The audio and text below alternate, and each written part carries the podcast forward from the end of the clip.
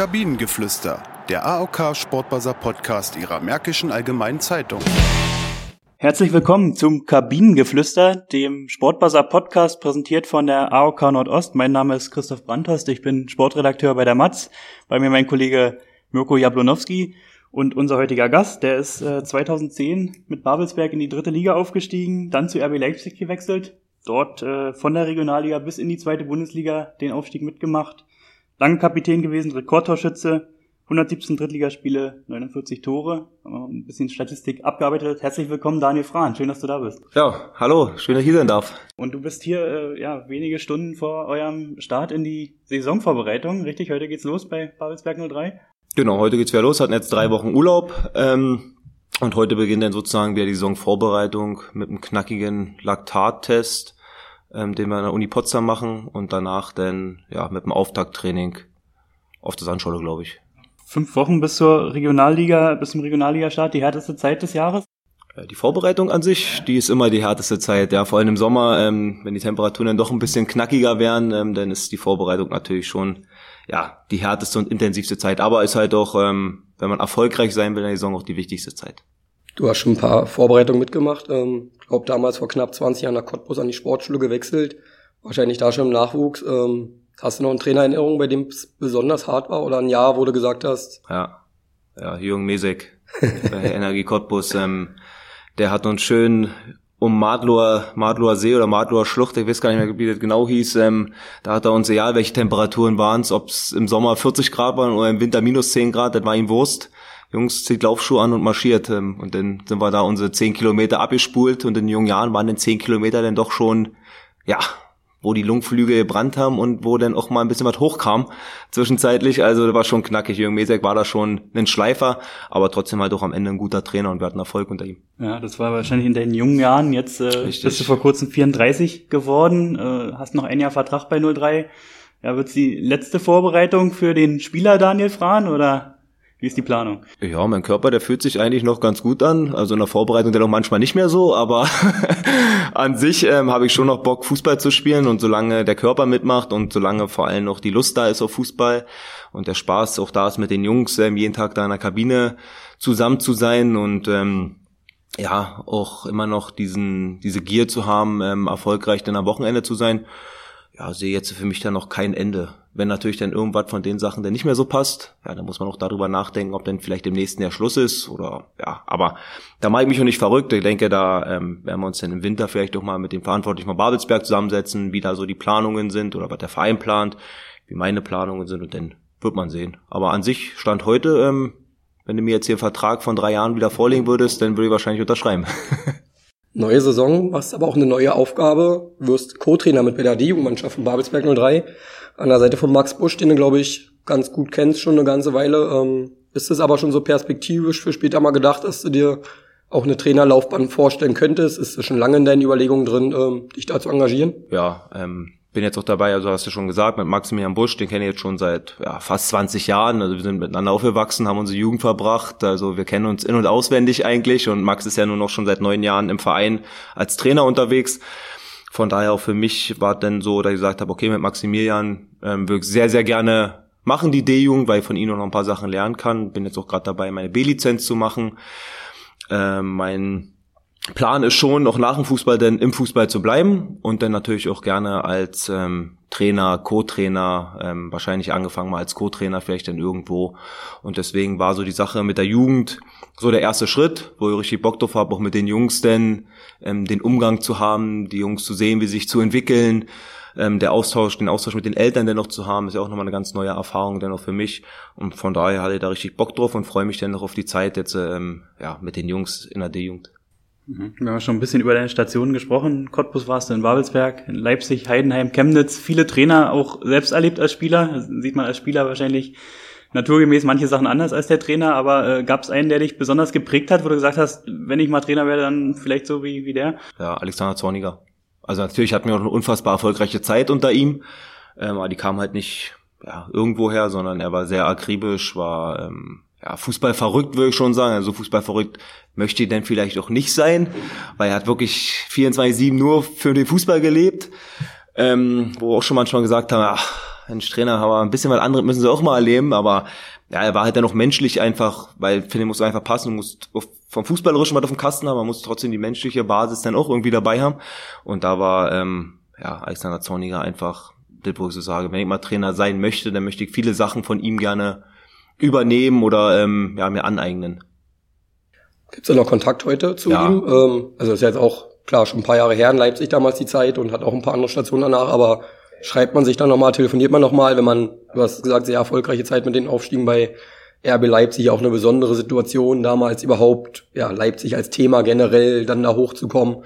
Ähm, verbindet sowas dann noch länger? Ja, also er war auf meiner Hochzeit war er auch, ähm, haben, wir haben jetzt, äh, ja, eigentlich regelmäßig Kontakt, ähm, hatten noch Kontakt in der schwierigen Phase, die dann irgendwann mal in meinem Leben kam, wo wir uns ausgetauscht haben, ähm, ja, jetzt, äh, wo ich dann angefangen habe, meine Trainerscheine oder meinen Trainerschein zu machen, haben wir uns ausgetauscht, wenn er den Verein gewechselt hat, ob es denn zu Brøndby war, beim VfB Stuttgart oder denn jetzt nach Griechenland. Ähm, also der Kontakt ist nie abgerissen. Wir haben auch so eine Gruppe, ähm, wo wir uns mit alten Leipzigern, wo alte Leipziger immer drinne sind, wo wir uns versuchen auch ja alle halbe Jahre dann mal alle alle zusammenzutreffen. Da sind so 15, 16 Leute, Spieler, Trainerteam, ja, Physiotherapeuten so aus der ehemaligen Zeit. Und da ist auch unter nur Alex dabei und da versuchen wir dann schon noch regelmäßig denn uns ja zu sehen, nicht nur telefonisch oder irgendwie anders im Kontakt zu haben, sondern da versuchen wir uns dann auch wirklich zu sehen und uns da auszutauschen. Aber mit Alex ist der Kontakt immer Immer also auch jetzt noch ein, ein, Ratgeber quasi, ja, so ein bisschen auch in der ja, Zeit. Ähm, ja, hast schon gesagt, zu dem bisschen schwierigen Zeit kommen wir noch. Ratgeber vielleicht als Überleitung, ähm, muss ich zumindest am Wochenende dran denken. Tobi Dombrova geht ähm, zum SV Meppen. Dritte Liga, junger Kerl, 21, ähm, Potsdamer Junge, hier bei 03 lange gewesen, Vertrag ausgelaufen, hatte wohl einige Angebote, dritte Liga, Regionalliga. Kommt so ein Spieler dann auch mal zu dir oder zu Markus Hoffmann oder zu Saal und sagt, Frana, ich überlege gerade, wie könnte es sein, tauscht man sich da mal aus, was gibt man so einem Jungen dann für Ratgeber? Du hast es ja damals auch gemacht, als du nach Leipzig gegangen bist, ähm, nach dem Aufstieg hier als Aufstiegsheld gefeiert, ist wahrscheinlich auch nicht so leicht, dann den Schritt wegzugehen aus der Heimat. Ähm, ja, war genau so, wie du gesagt hast, Tobi. Ähm, wir haben eh beide ein gutes Verhältnis miteinander gehabt, saßen oft zusammen in der Sauna. Da kommen dann eh ähm, so eine Gesprächsthemen dann öfter mal zum Vorschein und da bin ich ihnen auch so ein bisschen auf den Sack gegangen mit, ähm, weil ich natürlich wissen wollte, ähm, ja, was passiert jetzt mit dem Jungen? Wie entscheidet er sich? Bleibt er hier? Geht er weg?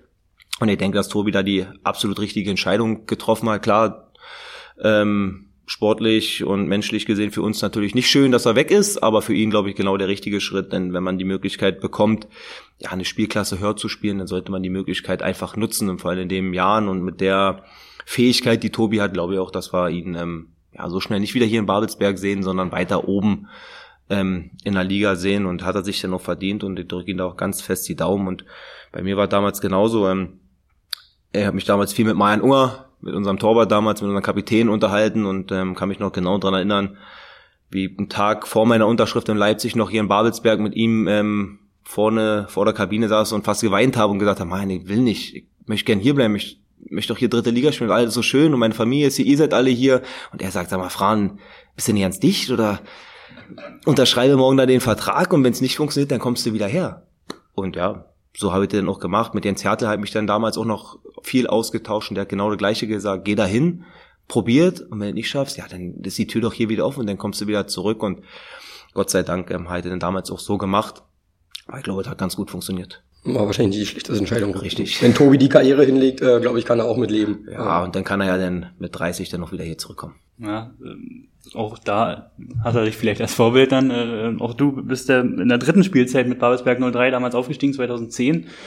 Ähm, bist jetzt auch, gehst jetzt auch in deine dritte Spielzeit, in deiner, deiner zweiten Zeit hier in Babelsberg. Ist das irgendwie aktuell ein Thema in nee. dritter Liga oder wie sind die Ziele? Nee, dritte Liga ist jetzt ein Thema, weil da ein paar Freunde von mir spielen und äh, aber sonst, äh, ich denke mit Babelsberg ähm, ist ja momentan kein Thema. Wir haben jetzt wieder einen großen Umbruch im Team. Ich glaube, da sollten wir ähm, ja, die Ziele anders formulieren und müssen gucken, was wir jetzt eine gute, eine gute Mannschaft zusammenkriegen, dass die Mannschaft schnell findet. Aber da sollte Thema dritte Liga in diesem Jahr, sollte da kein Thema sein. Ähm, bist zurückgekommen jetzt vor knapp eineinhalb Jahren ähm, unter, ja, hast vorhin gesagt, schwierige Zeit deines Lebens, äh, nicht die leichtesten Umstände. Warst damals beim Chemnitz FC in der dritten Liga, dann wurde dein Vertrag von Chemnitzer Seite ja, gekündigt weil dir vorgeworfen wurde, ähm, ja, mit, mit ähm, Fans vom CFC, die ja rechtsextremen Szene zugeordnet werden, Kontakt zu haben, zu viel Kontakt gehabt zu haben, dich da auch als äh, in deiner Rolle als Kapitän einfach nicht richtig verhalten zu haben. Gegen Rechtsstreit, ähm, ja, ist dagegen geklagt gegen diese Kündigung. Am Ende bist du zu Babelsberg rückgekommen, äh, zurückgekommen. War es im Nachhinein der richtige Schritt, auch wenn es wahrscheinlich eine schwierige Zeit war und vor allem, ich erinnere mich noch, ich glaube, erstes Spiel hier zu Hause gegen Chemie Leipzig, ähm, spezieller Gegner dann auch bei dir mit deiner RB-Vergangenheit, dann auch von den politischen Lagern sowieso. War schon ein Stahlbad, wo du durchgehen musstest, was aber trotzdem richtig war und was dich nicht umgehauen hat? Ja, ähm, die ganze Zeit war natürlich ähm, ja so die schwerste, nicht nur in meiner Karriere, sondern in meinem Leben halt doch so, weil da ging es dann wirklich schon ja, drunter und drüber, du hast immer gemerkt, klar, du hast Fehler gemacht, aber ich war auch jemand, der dann noch zu den Fehlern gestanden hat, der sich offen auch dazu denn geäußert hat, der auch dann den Prozess am Ende des Tages dann auch gewonnen hat. Also da war ja dann noch nicht alles richtig, was dann da erzählt worden ist und verbreitet worden ist. Trotz alledem, ähm, ja, gebe es ja auch heute immer wieder zu, dass es Fehler waren, die ich da gemacht habe und dazu stehe ich auch. Und der Weg zurück nach Babelsberg war dann für mich einfach, ja, der richtige, egal. Ich wusste genau, wenn ich hierher komme, dann ähm, ja, wird man mich hier nicht nur mit Konfetti und mit äh, klatschenden Händen empfangen, sondern da wird es dann auch ordentlich Gegenwind geben.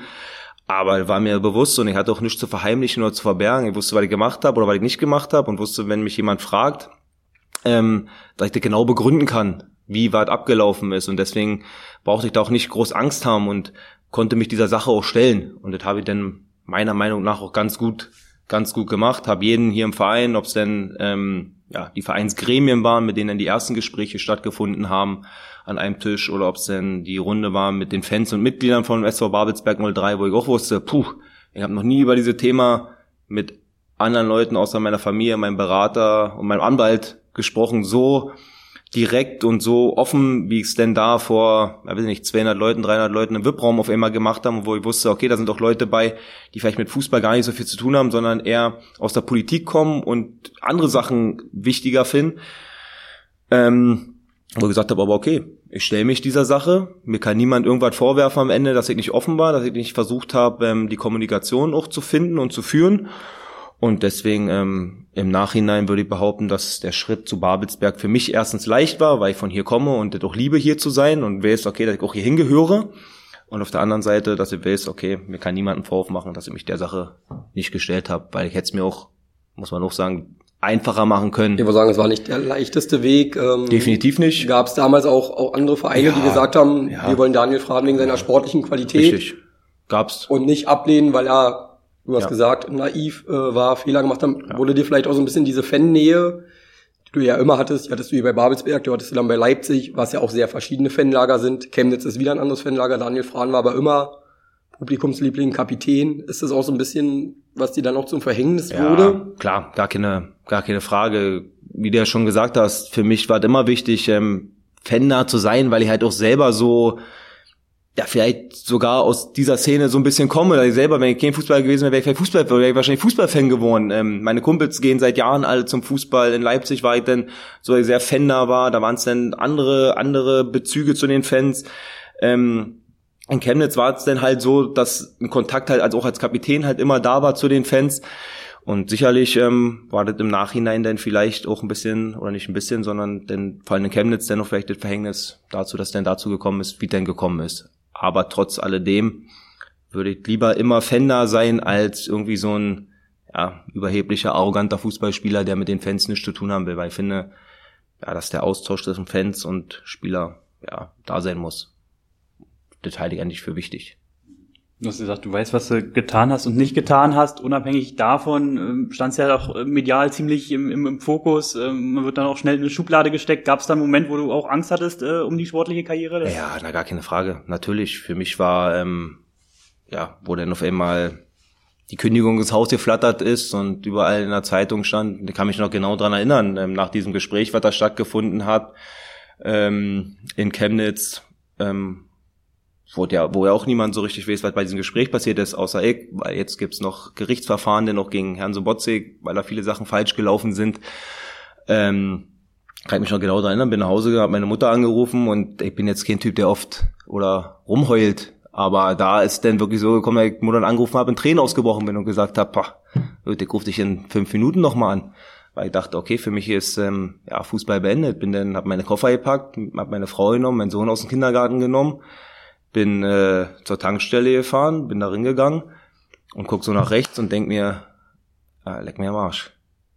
Alle Regale voll, überall Bildzeitung, erste Seite, äh, Nazi, irgendwann mit Nazis, dann meine Sicht, Fran, boah, hab mein Basecap aber ganz schnell äh, eine Etage tiefer gezogen und hab schnell meine Tankrechnung bezahlt, bin ins Auto gestiegen und Richtung Heimat gefahren. Also das war dann wirklich schon so, ja, vor allem die erste Zeit so, wo du nicht realisiert hast, was passiert jetzt hier wirklich und dann sind ja Sachen auf dich eingeprasselt, machst einen Fernseher an, auf einmal bist du überall, Frühstücksfernsehen, Sky, äh, alle berichten auf einmal über, über dich. Mich hat ein Freund angerufen aus China, der sagt, hey, was, was ist denn, was ist denn da los, was, ist denn passiert? Sag ich, wie, du bist doch gar nicht hier, du bist doch in China, ja, auch hier ist das. Und da war dann so der Punkt, wo du gesagt hast, boah, okay, der war nicht Fußball für dich. Aber dann, dann kam auch schnell der Punkt wieder, ähm, wo ich gesagt habe, okay, nee, nee, nee, so wie die Sachen jetzt hier passieren, so wie sie hier berichtet werden, so wie sie hier dargestellt werden, so sind die Sachen nicht. Und dagegen werde ich mich wehren. Und jetzt stehe ich wieder auf und jetzt äh, kommt wieder der Kämpfer Fran ähm, raus. Und dann ähm, ging es auch wieder in eine andere Richtung. Und dann habe ich auch schnell wieder begriffen, dass es auch für mich weitergeht, auch wenn es schwierig wird. War es für dich irgendwie mal eine Option, vielleicht auch in der Zeit zu sagen, weil du gesagt hast, Frau und Sohn eingepackt und erstmal in die Heimat, dann aber vielleicht auch irgendwo nochmal zu versuchen, im Ausland zu spielen, um einfach, ja, einfach raus zu sein? Oder ist es dann, spricht es dann auch so ein bisschen gegen den Kämpfer Fran, der sagt, nee, ich duck mich nicht ab, sondern irgendwie passt es ja auch zu der Geschichte, wie gesagt, hier kommt zum ersten Spiel zu der okay, kommt halt Chemie Leipzig und du bist halt nicht in, ich spiel mal rum, in Thailand irgendwie spielst du ja erste Liga oder so, sondern du spielst im Kali zu Hause gegen Chemie Leipzig, also irgendwie, ja, auch so ein bisschen passt es ja, ähm, in dieses Kapitel, was du natürlich gerne hättest vermieden. Aber ja, die Möglichkeit hätte es ähm, drei Tage danach schon gegeben. Also hätte danach schon nach Polen zum Beispiel gehen können, in der ersten Liga nach Polen. Ähm, oder hätte der nach Holland gehen können oder hätte nach ähm, Spanien, nach äh, Mallorca Baleares oder wie die da hießen, gehen können. Und da habe ich dann aber, mein Berater war auch relativ fix hinterher und auch gesagt, Mensch, hier, pass auf, wir haben hier was. Und dann sag ich, du, aber das möchte ich nicht. Vielleicht auch, weil so ein bisschen auch irgendwie ein Schuldeingeständnis wäre, dass sagen, genau. ja, genau. Fragen sagt zwar, er hat es vielleicht nicht gesagt, genau. aber jetzt genau. geht er lieber an Ballermann in Anführungsstrichen genau. gesetzt. Ähm, Fußball spielen, macht sie aus dem Staub, macht sie ein schönes Leben und genauso wäre gewesen. Also so war mein Gedanke, dass es genau so gewesen wäre. Ich wäre nach einer Woche hätte gesagt, okay, ihr im CFC, ihr habt recht, mein Prozess, ja, egal. Mir ging es nicht mal bei, dem, bei diesem Prozess, klar ging es dann noch um eine Menge Geld, aber das war mir nicht mehr so wichtig. Ich habe zu meinem Berater gesagt, am Ende, wenn ich ein Euro bekomme, das ist mir Wurst. Ich will einfach, dass dieser Prozess so endet, dass Daniel Frahn nicht schuldig ist. Das ist am Ende so gekommen. Ich habe am Ende noch mein Geld bekommen. War dann auch nochmal gut. Aber auf deine Frage zurückzukommen, ja klar, ich hätte innerhalb von einer Woche hätte wir im Ausland spielen können. Habe aber gesagt, nee, nee, weil dann passiert nämlich genau das, was du gesagt hast. Ähm, die Leute werden sagen, guck mal, der haut ab. Der haut ab. Und wenn ich wiederkomme, heißt es, da ist er wieder der Nazi. Jetzt ist er wieder zurück. Jetzt denken alle, ja, die haben es vergessen und so. Aber so ist der nicht. Und da habe ich immer gesagt, nee, nee, ich werde das hier zu Ende führen. Bei mir war dann noch irgendwann so weit, der Prozess ging ja dann und ging immer weiter. Du bist nicht vorwärts gekommen. Ich hatte dann auch viele Angebote, wo die Leute gesagt haben, ja komm, wir machen es jetzt. Ich sag, nee, ich kann es nicht machen, weil ich muss, müsste dann sagen, wir beenden diesen Prozess, müsste meinen Vertrag dann auflösen mein Kenntnissätze und hätte nicht dieses Recht gehabt zu sagen, ist nicht so, wie da war. Ist nicht so, wie ihr das hier darstellt. Ihr bekommt nicht mein Recht. Und deswegen hat sich doch immer so alles lange, ja, relativ lange hingezogen, so ich dann auch gesagt habe für mich, nö, dann beende ich vielleicht sogar meine Fußballkarriere hat sich lang hingezogen damals. Von außen betrachtet ist es dann aber auch, wie gesagt, der Aufschrei war hier natürlich schon groß. Ich glaube, sehr viele Leute haben sich sehr gefreut, dass du wieder hier bist, aber es gab auch sehr viele Leute, die gesagt haben, nein, wollen wir nicht, ähm, können wir nicht nachvollziehen. Wie gesagt, gegen Chemie ähm, war ein besonderes Spiel, danach ging es aber auch relativ schnell wieder, dass es sich ähm, beruhigt hat, oder? Kam es dir anders vor? Klar, da war auch Spielpause durch Corona, die Leute haben vielleicht auch gesehen, okay, gibt im Leben auch noch eine wichtigere Sachen und ähm, es ist vielleicht nicht alles immer so wie man es sich vorstellt, aber kommt es dir auch so vor und merkst du irgendwie heute noch, noch viel davon hier in Potsdam? Oder würdest du sagen, du bist wieder gut angekommen im Verein, in der Stadt? Nee, ging, da wo du, also ging schon ähm, natürlich drunter und drüber, war mir auch klar, dass es, wie wir vorhin schon gesagt haben, nicht nur Applaus gibt für mich, sondern auch ähm, die kritischen Stimmen gibt und auch zurecht gibt. Aber ich glaube, dass es auch mit diesen Gesprächen, ähm, mit diesen Gesprächen ja, die wir auch gemacht haben, auch mit den Fans und so, dass das schon wirklich positiv war und auch so ein bisschen dieser Türöffner war, um dass die Leute sehen, okay, der stellt sich dieser ganzen Sache. Und dann ist der im Fußball auch so, wenn du Gas gibst, Leistung bringst, denn die Leute lernen dich ja auch wieder schneller kennen. Du tauschst dich auf der Straße in Babelsberg dann nochmal mit Leuten aus, erzählst denen ein bisschen so und so und die merken ja noch schnell, ja, okay, ist ja vielleicht doch nicht so, der ist ja, der kommt doch auch von hier und äh, der ist ja nicht so, wie dargestellt wird. Und deswegen ähm, würde ich sagen, bin ich jetzt sehr, sehr gut und auch schon davor, also relativ schnell auch tatsächlich wirklich gut wieder angekommen gut aufgenommen worden und fühle mich, ja, auch pudelwohl. Und wirst dann auch äh, mit Babelsberg, sag ich mal, auf die große Fußballbühne wieder zurückkehren, Anfang August. Ähm, haben wir vorhin im Vorgespräch schon drüber gesprochen. Äh, für den DFB-Pokal habt ihr euch qualifiziert durch euren Landespokalsieg. Ähm, ja, gibt's einen Wunsch los? Ich sag mal, ein Stichwort, RB Leipzig, viele Jahre dort gespielt, äh, wäre natürlich sehr reizvoll, oder? Ja, RB wäre schon, wär schon eine coole Sache, klar. Ähm, ja, auch wegen der Vergangenheit halt wird, wird cool. Aber ja, also mich würde jetzt auch nicht stören, wenn wir gegen ja, Union zum Beispiel spielen würden, wenn so ein bisschen Feuer hier drinne ist, mal wieder im Kali. Ähm, ja, so eine Gegner wären schon, wären schon cool. Auch wenn der, wenn Babelsberg mal auch mal was anderes sieht. Ich glaube, wir hatten oft dann immer Mainz, Duisburg, also Sachen, ja, Babelsberg hat es jetzt auch mal verdient, vielleicht auch mal einen großen Namen zu bekommen oder mal einen Verein zu bekommen. Ja, wo das Steine vielleicht auch mal wirklich voll ist. Ähm, Leipzig wäre was Besonderes für dich. Kommen wir vielleicht noch einmal kurz zurück. Du hast schon gesagt, es gibt immer noch Kontakt vor, zu Leuten von damals Trainer drumherum. Du bist 2015 weggegangen, da waren sie in der zweiten Liga. Jetzt gehören sie zu den besten Teams in Deutschland, in Europa, Champions League weit gekommen. Hättest du damals gedacht, dass der Weg so weitergeht und dass es wirklich auch so schnell geht, dass das RB halt wirklich schnell in einem Atemzug mit Bayern, Dortmund, und dann kommt ja mittlerweile schon RB genannt wird? War damals schon klar, so dass es nicht vielleicht zehn Jahre zweite Liga spielen, weil einfach auch zu viel Geld und Plan und alles dahinter ist. Also, also eigentlich kurz und knapp einfach nur ja, weil die verantwortlich der sind, ob es denn, also besonders jetzt auch Ralf Rangnick, der ist da hingekommen und der hatte einfach einen Plan. Also er hatte einen Plan von Liga 4 bis Liga 1 bis zur Champions League. Den hat er so mitgebracht und hat gesagt, so und so und so müssen wir machen. Und da war dann auch egal, da kann ich ja von meiner Person reden, da war dann egal, welche Person das war. Wenn, da für ihn, um den wenn, Erfolg es, wenn es für ihn nicht mehr gereicht hat, kam neuer. Ich habe es am Anfang auch nicht verstanden, warum ich auf immer gehen musste, aber war dann einfach so und im Nachhinein, wenn man das im Nachhinein betrachtet, muss man sagen, okay, da geht denn da wirklich um sportlichen Erfolg. Und wenn er meint, okay, da reicht ja nicht mehr, dann holt er einen neuen, dann ist das so. Und deswegen war für mich, oder ist für mich nicht verwunderlich, dass ähm, RB jetzt zu den besten vier Mannschaften in Deutschland gehört. Ich glaube nicht, dass ich glaube, die brauchen noch ein bisschen, bis sie deutscher Meister werden, weil der FC Bayern einfach einfach zu stark ist. Aber ähm, aus der Champions League wegzudenken sind sie, glaube ich, erstmal nicht. Außer die anderen machen jetzt auch verrückte Sachen. Aber ich denke, dass RB denn da immer wieder ja, gute Möglichkeiten hat. Gibt es noch Kontakte zum Verein? Ist noch, sag mal, aus der Zeit damals was, was übrig jetzt auch in Champions League Zeiten? Mm, mit UC Pausen ab und an mal.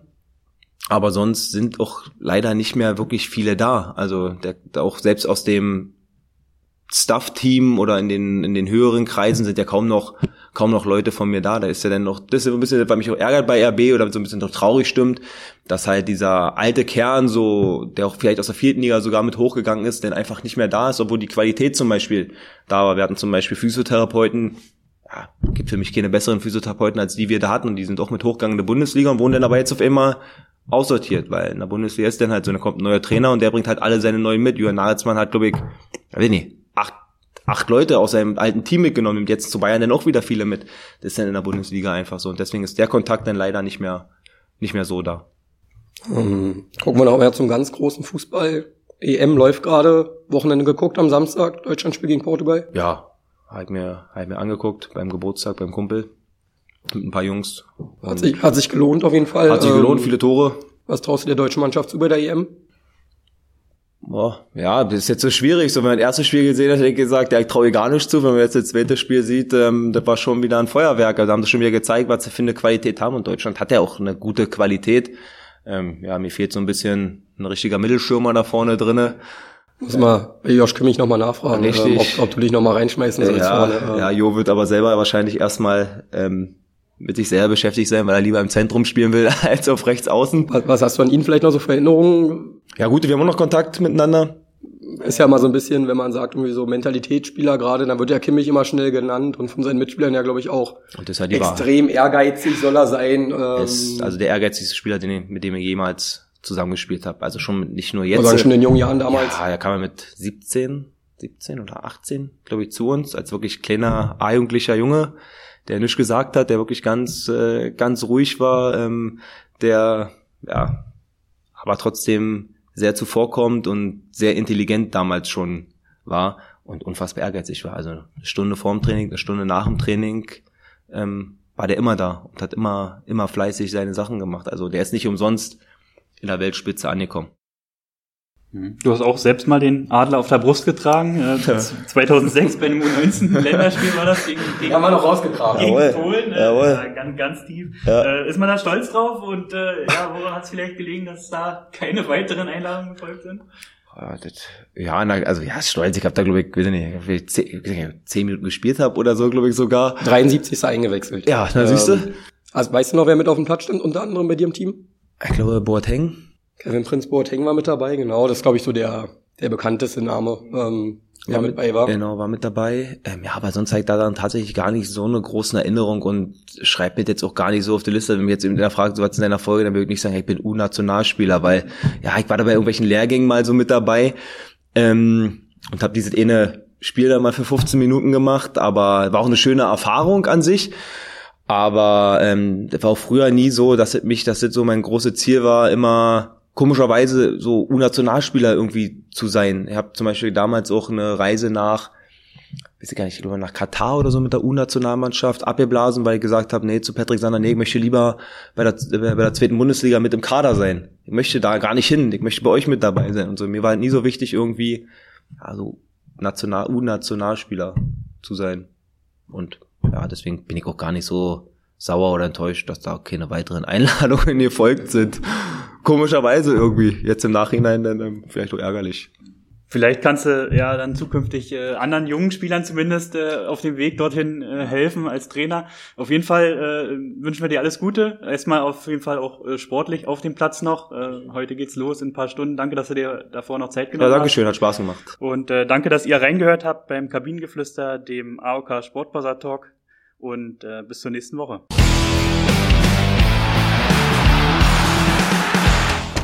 Kabinengeflüster, der AOK Sportbuzzer Podcast Ihrer Märkischen Allgemeinen Zeitung.